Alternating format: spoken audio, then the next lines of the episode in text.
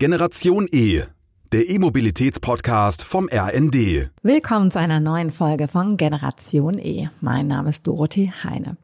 Wenn Sie zum Beispiel in Berlin oder in Hamburg wohnen, dann haben Sie vielleicht schon das ein oder andere Bike oder auch einen E-Roller von Dance auf den Straßen gesehen.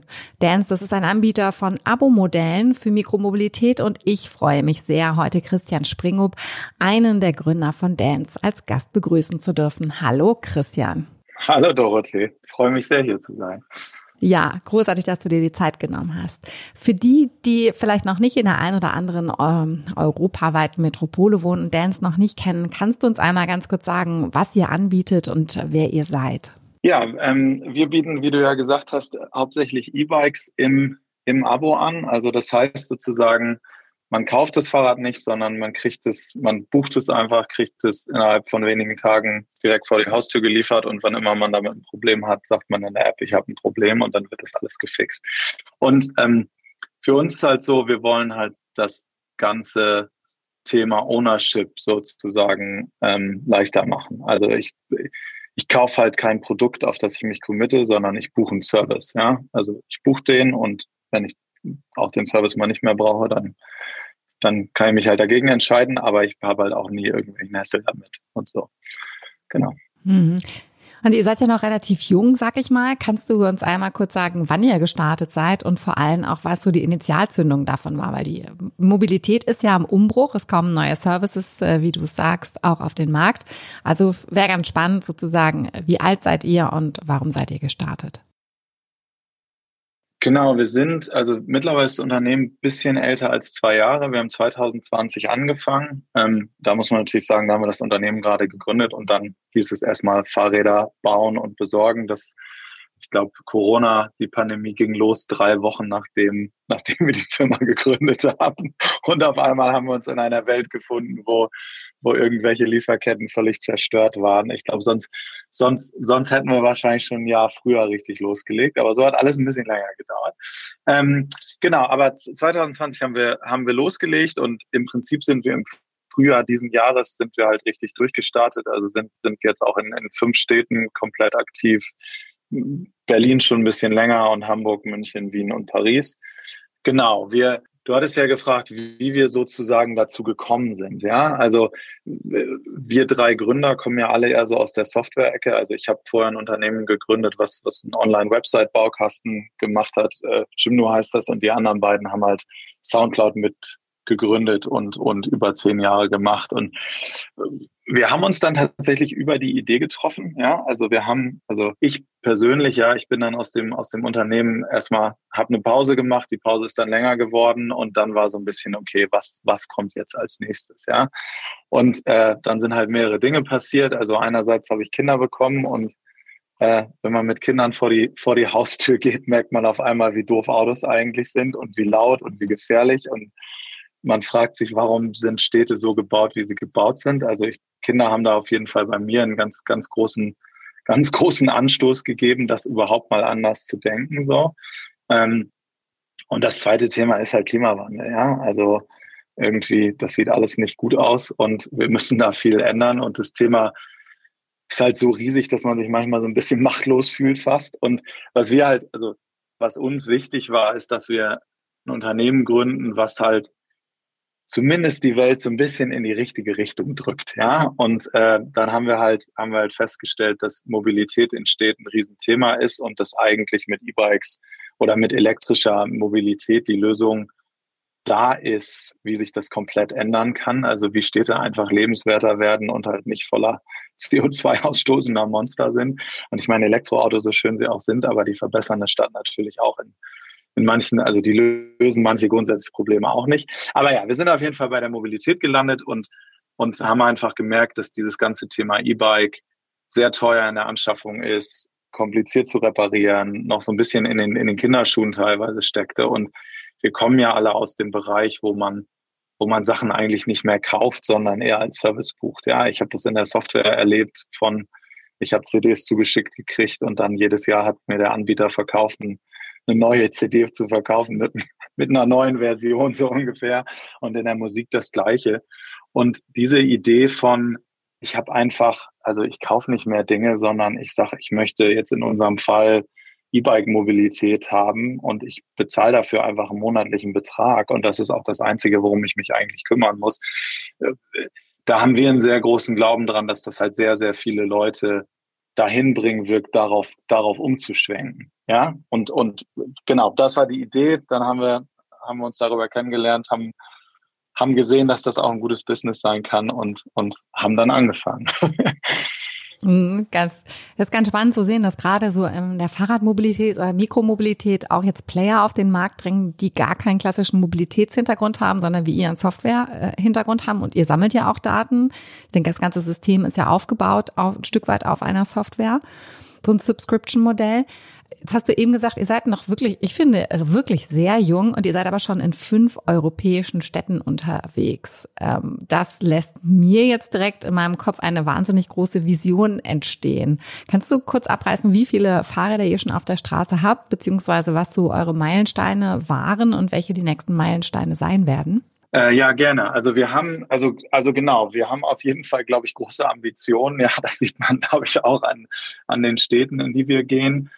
Ähm, wir haben jetzt mehrere tausend Fahrräder auf den, auf den Straßen. Wir geben halt die ganz exakten Zahlen nicht raus, ja, aber ähm, das klappt schon alles ganz gut. Wir sind natürlich, wir haben das gleiche Problem wie alle, dass natürlich im Moment die Fahrradlieferketten einfach äh, sich verändert haben. Und äh, da ist auch für uns ein täglicher Kampf, dass wir genug Fahrräder überhaupt in die Städte kriegen, um sozusagen die, die Nachfrage zu bedienen. Ähm, aber das wird, das wird gerade besser. Wir haben, wir haben halt also wir haben unser Fahrrad entwickelt, wir können davon jetzt relativ einfach mehr bauen und haben dafür jetzt ein großes Team aufgebaut, was sich darum kümmert. Ähm, wir werden mit Sicherheit weiter expandieren und auch schnell expandieren. Ähm, wo jetzt genau, in welche Städte und so, das, das, also da sind wir selber in der Planung und da kann ich natürlich jetzt auch nicht unbedingt drüber reden.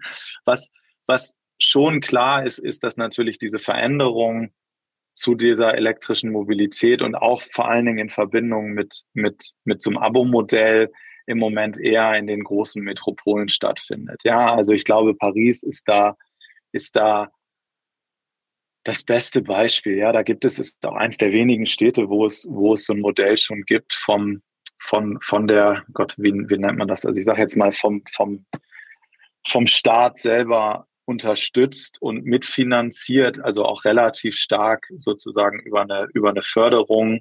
Ähm, und man sieht halt, dass die Leute, also dass das wirklich die Leute auch dazu bringt, dass sie, dass sie umsteigen. Ja, und ich, also ich meine, das ist halt das einzige das ist das einzig Gute an der Pandemie sozusagen, dass halt wirklich viele Städte und viele Leute erkannt haben, ja, okay, das macht schon irgendwie Sinn, dass man mehr Fahrradwege baut und die Leute mit dem E-Bike statt mit dem Auto unterwegs sind.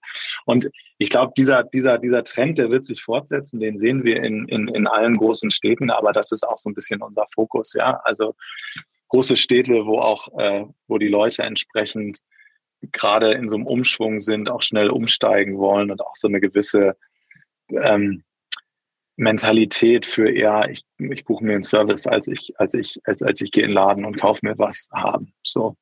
Mhm. Genau. Kann mir das vorstellen, sozusagen sich ein eigenes E-Bike zu kaufen, da ist man ja schnell bei einer guten Qualität bei mehreren tausend Euro mit dabei, dass ihr vielleicht auch der Einstieg seid erstmal für diese Mobilität. Mich würde mal interessieren, wer ist denn euer klassischer Kunde und wie sieht denn auch so eine klassische Customer Journey aus? Also sozusagen, warum entscheide ich mich für euch und was passiert oder wie ist der Ablauf, wenn ich mich für euch entschieden habe?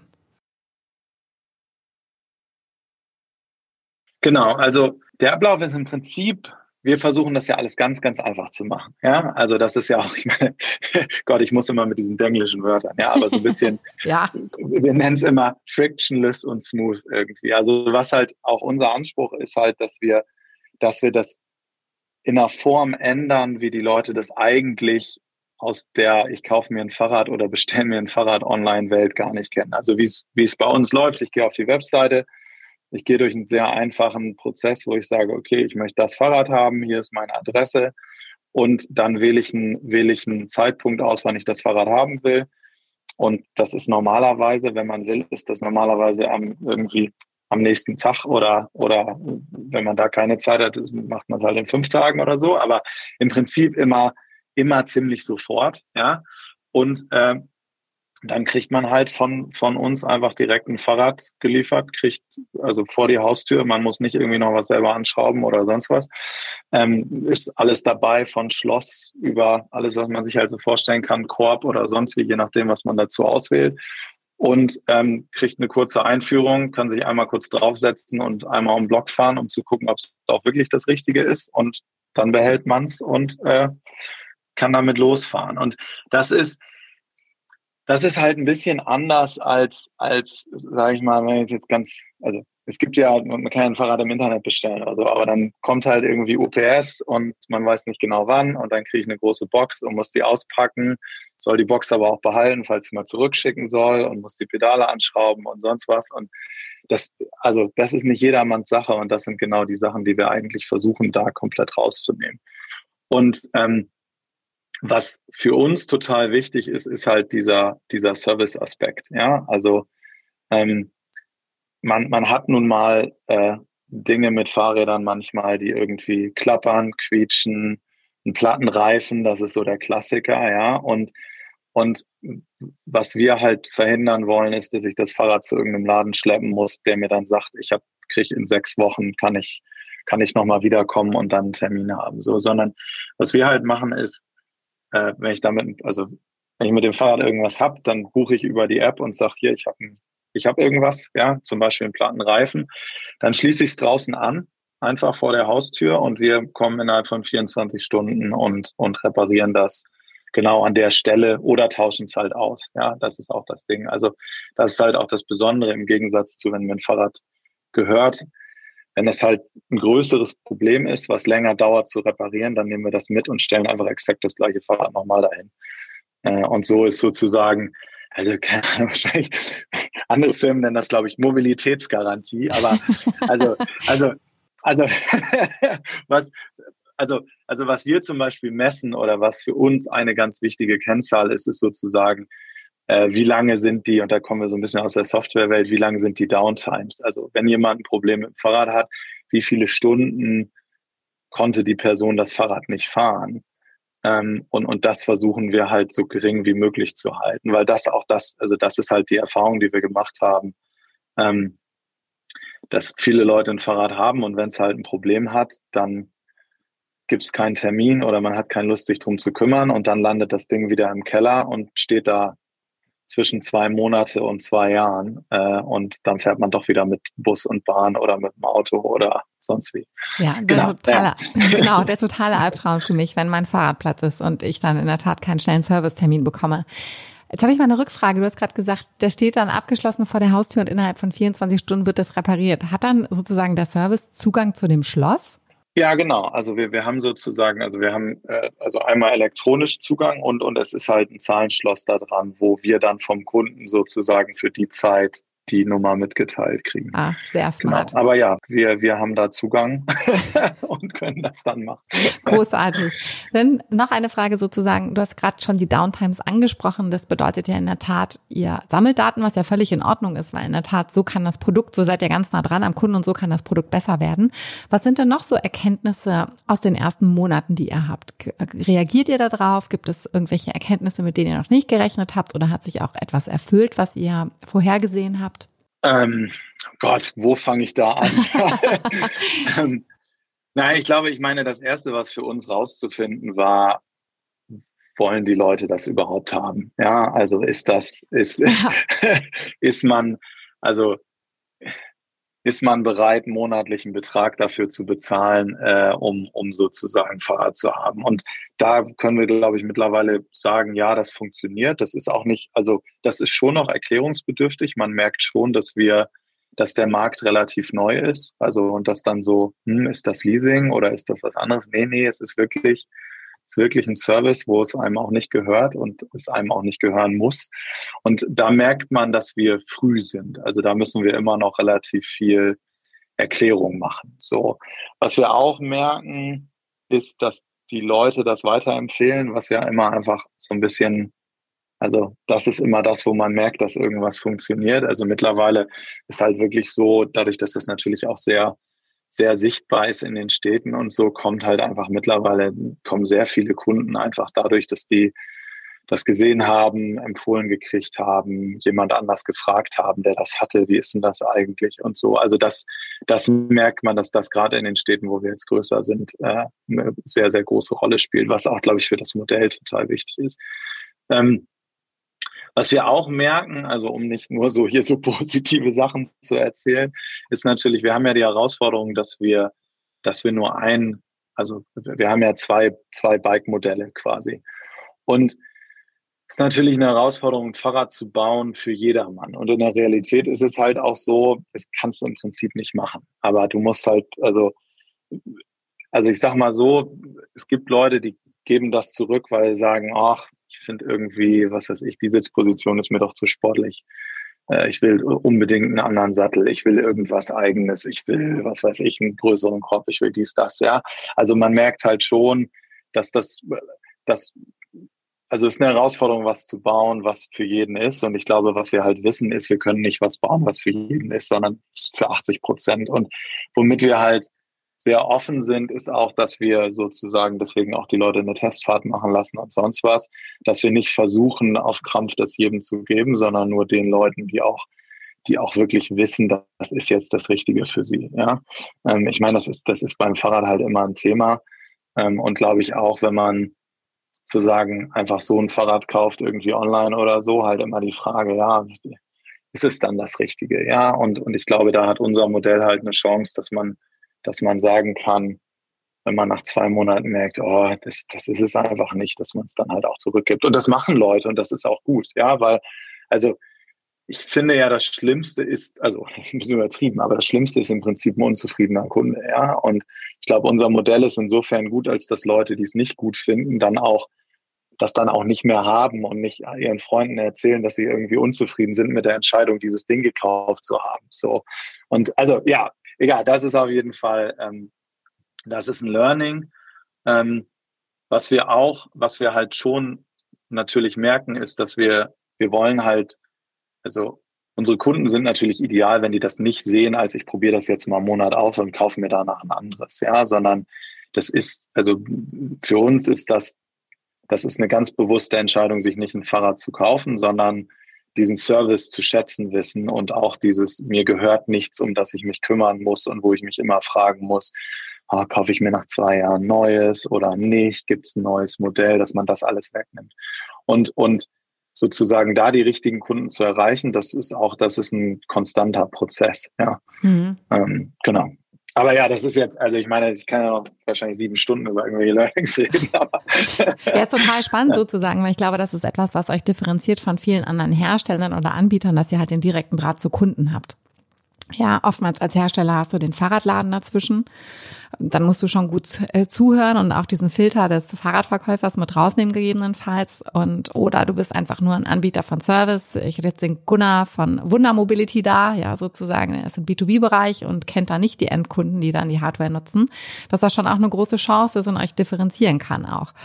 Jetzt hast du ähm, zwei Sachen angesprochen. Äh, eine, damit würde ich ganz gerne starten. Du hast es selber gerade schon gesagt zweimal, dass ein Transformationsprozess gerade bei einer, glaube ich, bei einer bestimmten Generation stattfindet, nämlich dies, der eigene Besitz gar nicht mehr so wichtig ist. Geht ihr denn davon aus, dass das ein Trend ist, der immer größer, größer wird? Also worauf ich hinaus will, ist, was glaubt ihr denn, wie groß der Anteil an Abo-Modellen vielleicht so in den nächsten fünf bis zehn Jahren sein wird von der Fahrradfahrenden Bevölkerung? Also ja, ich meine, wir glauben daran, dass das ein maßgeblicher Teil wird. Ja, das, das ist, also ich meine, das, das ist ein Wachstumsmarkt und gerade Fahrrad, ich meine, Fahrräder wachsen gerade, aber Fahrradabos und der Anteil am gesamten Kuchen wächst, wächst wesentlich schneller als, als, als eigentlich alle anderen Teile. Also, ich weiß nicht, es gibt sowieso Studien, was weiß ich, von, von Boston Consulting, die haben, glaube ich, letztens eine Studie gemacht, wo auch so war, okay, Sharing wächst noch ein bisschen, das andere wächst auch noch ein bisschen, aber äh, also Abos wachsen, glaube ich, sowas wie 40 Prozent oder so jedes Jahr. Oder äh, ich habe die Zahl nicht mehr genau im Kopf. Aber ja, der, ich meine, der Markt ist total jung. Es gibt quasi keine Anbieter. Und ich mhm. glaube, dass das ein, dass das ein, dass das ein total großer Anteil wird. Ist das jetzt, also was ich nicht glaube, um das auch zu sagen, ja, es wird nicht jeder ein Fahrrad mieten. Es gibt auch einfach so viele verschiedene Einsatzzwecke. Also ich glaube, so gerade so dieses Thema, ich bin in der Stadt, äh, ich habe einen Arbeitsweg und so und dafür brauche ich eine zuverlässige Mobilität. Das ist halt, da, da macht es total Sinn und da kann das auch einen sehr großen Anteil kriegen. Aber wenn ich jetzt, was weiß ich, wenn ich jetzt Downhill Mountainbiking mache oder, oder, oder Roadbiking oder sonst was, ja, dann werde ich mir halt noch weiter ein Fahrrad kaufen, ja, und das auch irgendwie hegen und pflegen als mein Sportgerät und ich große, wenn ich, keine Ahnung, einmal durch Deutschland als Fahrradtour fahre, dann werde ich wahrscheinlich auch mein, mein Ding zusammenstellen, so und, und, und auch, es wird immer Leute geben, die präferieren, dass sie sich was kaufen und das in ihre Garage stellen und sich darum auch selber kümmern und so. Das ist, glaube ich, also, glaube ich, unrealistisch zu behaupten, dass das ganz weggeht.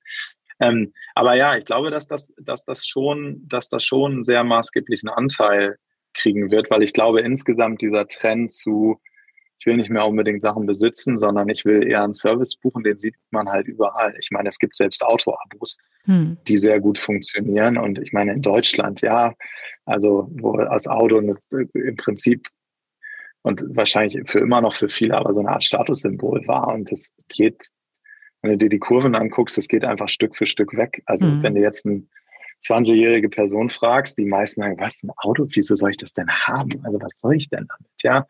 Und, und das Gleiche wird, glaube ich, insgesamt passieren, dass dieses, dieser Besitz einfach nicht mehr so das Ding ist, sondern eher die Flexibilität und sich nicht, also mit diesen ganzen Nachteilen dass man, oder Vorteilen, dass man sich nicht drum kümmern muss.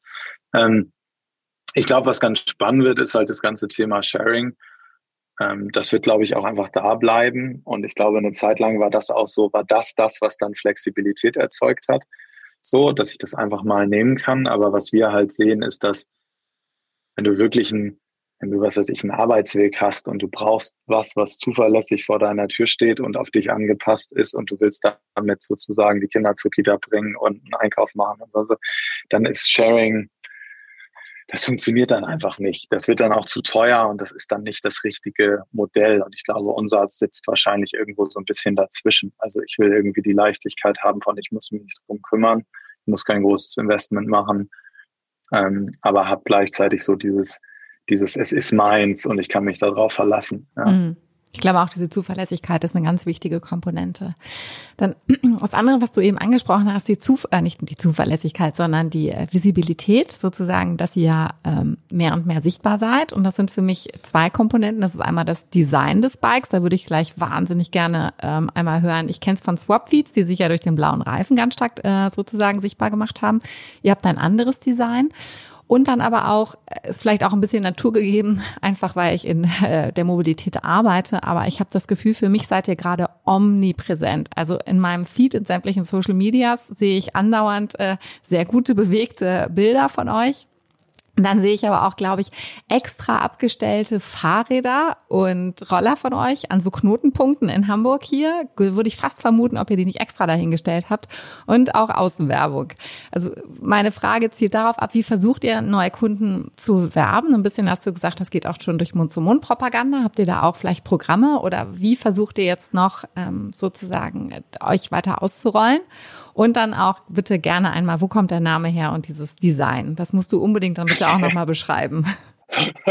gerne. Also vielleicht zu dem, zu dem Design. Also was ja für uns die Herausforderung ist jetzt mal so ganz, ganz, ähm, also einerseits ist natürlich für uns gut, wenn das Bike erkennbar ist, ja, dass man es halt erkennt, es ist ein Dance-Bike, äh, ah, was ist denn das? Okay, kann ich, kann ich nachgucken. Gleichzeitig, was wir halt nicht unbedingt wollen, ist, dass die Kunden das Gefühl haben, dass sie, das ist ja ihr eigenes Ding. Und sie sollen halt nicht unbedingt das Gefühl haben, dass sie eine, eine fahrende Werbefläche sind, sozusagen. Also, wenn man sich mal so anguckt, was weiß ich, die Sharing Bikes, also die sind alle knallrot, knallgelb, knallgrün, sonst was, weil die müssen halt auffallen, weil du die auf der Straße sehen sollst und finden sollst. Und wir haben versucht, so ein bisschen den, den Mittelweg zu finden. Ja, wie, wie ist es was, was irgendwie was Premium aussieht, was gut aussieht, wo ich mir auch irgendwie mich wohl mitfühle, ohne dass ich das Gefühl habe, ich, ich, ich fahre da irgendwie Werbung. Und wenn man jetzt, was weiß ich, einen farbigen Reifen nimmt, ist halt schon sehr klar, was das, dass man quasi, das ist was anderes, also dass man ein bisschen Werbung rumfährt, ja. Und wir haben halt uns für eine, für eine spezielle Farbe entschieden vom Rahmen, ja, die so ein bisschen, also dieses so Chamäleon, Silber, Lila, wie auch immer man das äh, beschreiben Chamäleon finde ich sehr ähm, gut. ja, ja changieren. Ja, es ändert ja halt in den, ja. in den, in den Licht, in, im Lichtverhältnis sehr stark die Farbe. Und gleichzeitig natürlich auch was, womit sich jeder wohlfühlt. Ja, also ich meine, man kann natürlich landen alle bei alle sagen, sie finden gelbe Fahrräder cool und im Laden kauft dann jeder ein schwarzes. Ja, das ist halt, das ist halt auch so ein bisschen so. Und das wollen wir halt genau nicht machen. Also schon so ein bisschen so, dass man und das ist auch wieder das Schöne am Service, ja, dass man sich trauen kann, was zu haben, was nicht unbedingt schwarz ist, weil man auch nicht unbedingt sich Sorgen machen drum muss, dass jetzt, oh, werde ich das nochmal wieder los mit einer besonderen Farbe oder sonst was. Also man hat ja, wenn man was kauft, hat man immer das Risiko, bei einer wilden Farbe was falsch zu machen. Und bei uns muss man halt die Angst nicht haben. Ja, wenn ich die Farbe aus irgendeinem Grund in einem Jahr total blöd finde, ja, dann, dann ändere ich meine Meinung halt. Also haben, haben wir bisher noch nicht gemacht. Eigentlich haben, finden das alle finden das alle gut. Ich habe fast, also ich glaube, ich habe mal einen gehört, der die Farbe nicht gut fand. Ah, also das ist wirklich das einzige Mal. Und genau, aber wir haben uns, wir haben uns für diese Farbe entschieden. Und, und ja, ich, wir haben da bisher sehr gutes Feedback gekriegt. Und das, also ja, und ich glaube, man erkennt es, also Leute erkennen, dass es ein Dance-Bike ist. Und gleichzeitig ist es, glaube ich, schon was, wo Leute auch sagen, ja, cool, das ist mein cooles eigenes Fahrrad hier. Ähm, zu deiner Frage mit, mit Werbung, ja, wir haben total auf die Werbetube gedrückt. Also ist natürlich auch Neues, das Modell ist neu, die Marke ist neu, irgendwie alles neu und was man halt machen muss, unserer Meinung nach, sehr präsent sein und erstmal vor allen Dingen in den Städten so eine gewisse so einen gewisse Grundkundenstamm kriegen, damit das eine Chance hat, sich zu, sich zu verteilen. Also das, das haben wir getan. Scheint, scheint ja ganz gut zu klappen. Schön zu hören. ähm, zu den Bikes. Wir haben tatsächlich ein paar Fahrräder und auch ein paar Roller aufgestellt, gerade so am Anfang. Wir haben aber relativ fix damit wieder aufgehört, weil es halt irgendwann auch Quatsch war, die da rumstehen zu haben. Also, also ich glaube, also eine minimale Anzahl. Und ja, ich glaube, es gibt, warte mal, ich habe letztens mit unserem City Lead in Hamburg gesprochen. Es gibt irgendwie an der Alster diese eine Stelle, da ist eine so eine Brücke und das Fahrrad steht da einfach, steht da so unfassbar gut. Er meinte, das dürfen wir nie entfernen. Das ist das beste, das beste Werbeschild, was wir je platziert haben. Ich glaube, weil da die ganzen Jogger und so alle die ganze Zeit verfallen haben. Aber, also anyway, ja, das ist natürlich was, das kann man natürlich nutzen, ja, dass man die einfach aufstellt, aber gleichzeitig ist es halt auch, es ist halt einfach teuer und ist auch nicht unbedingt so gut, da einfach die ganze Zeit diese Fahrräder stehen zu haben. Also haben wir so ein bisschen ausprobiert, aber es ist jetzt nicht, ist jetzt nicht so, dass wir irgendwie hunderte von Fahrrädern in der Stadt verteilt haben, damit jeder denkt, dass die da alle schon sind. Also, genau. Okay. Dann, äh, vielleicht noch äh, eine Frage. Fährst du denn selber ein Dance-Fahrrad? Ja, klar. Ja, klar. Ja. also, na, ich meine, das wäre ja nun schlimm. Nein, aber wir, also wir, wir haben auch mit der Familie ein Cargo-Bike, weil wir halt drei Kinder haben und äh, bringen damit dann teilweise die Kinder zur Kita, beziehungsweise fahren selber teilweise und so. Aber, aber ja, ich fahre jeden Tag, wenn ich dann zu, zum Büro fahre, das mache ich halt auch nicht mehr immer, ich nehme dann immer mein Dancebike. Sehr gut, alles klar. Dann noch eine letzte Frage. Was sind denn aktuell eure größten Herausforderungen? Du hast es schon ein bisschen angedeutet, dass das die Lieferketten sind, was euch sozusagen viel beschäftigt. Gibt es darüber hinaus denn noch etwas, wo ihr momentan viel Energie und Zeit rein investiert? Ja, ich meine, also das Unternehmen ist halt jung. Ne? Wir sind im Prinzip im Frühjahr gestartet und und äh, vieles funktioniert sehr gut, aber wir haben auch definitiv noch einige einige Kinderkrankheiten in der Organisation, in dem ganzen Ding und so. Und da ist einfach, also ich meine, es ist halt so ein bisschen Crunch-Time, ja. Wir sind halt schon die ganze Zeit hinterher, dass auch alles, das auch alles richtig, richtig hinzukriegen. Worauf wir ziemlich viel Wert legen, was glaube ich auch sehr gut funktioniert, ist, dass wir sozusagen dass wir bei dem Service, den wir, den, den wir den, den Leuten gegenüber machen, die Fahrräder von uns haben, dass wir das sozusagen verstecken. Also dass wir da, das, da ist sozusagen das Hauptding, dass wir drauf gucken, dass wir immer die Zeiten einhalten, immer pünktlich sind, die Qualität und sowas hoch ist. Aber wir haben natürlich, also wir haben natürlich Sachen, die wir auch bei dem Fahrrad, wo wir wissen, ah, also das ist jetzt was ganz Blödes, ja, aber ich sage das einfach mal.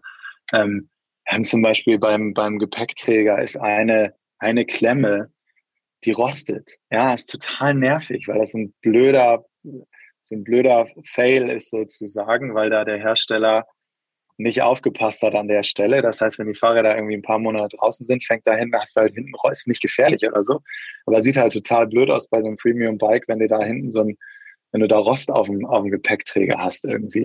Und jetzt sind wir halt so, jetzt haben wir das Teil neu und jetzt immer, wenn wir ein Fahrrad reinkriegen, dass wir das Teil austauschen und so.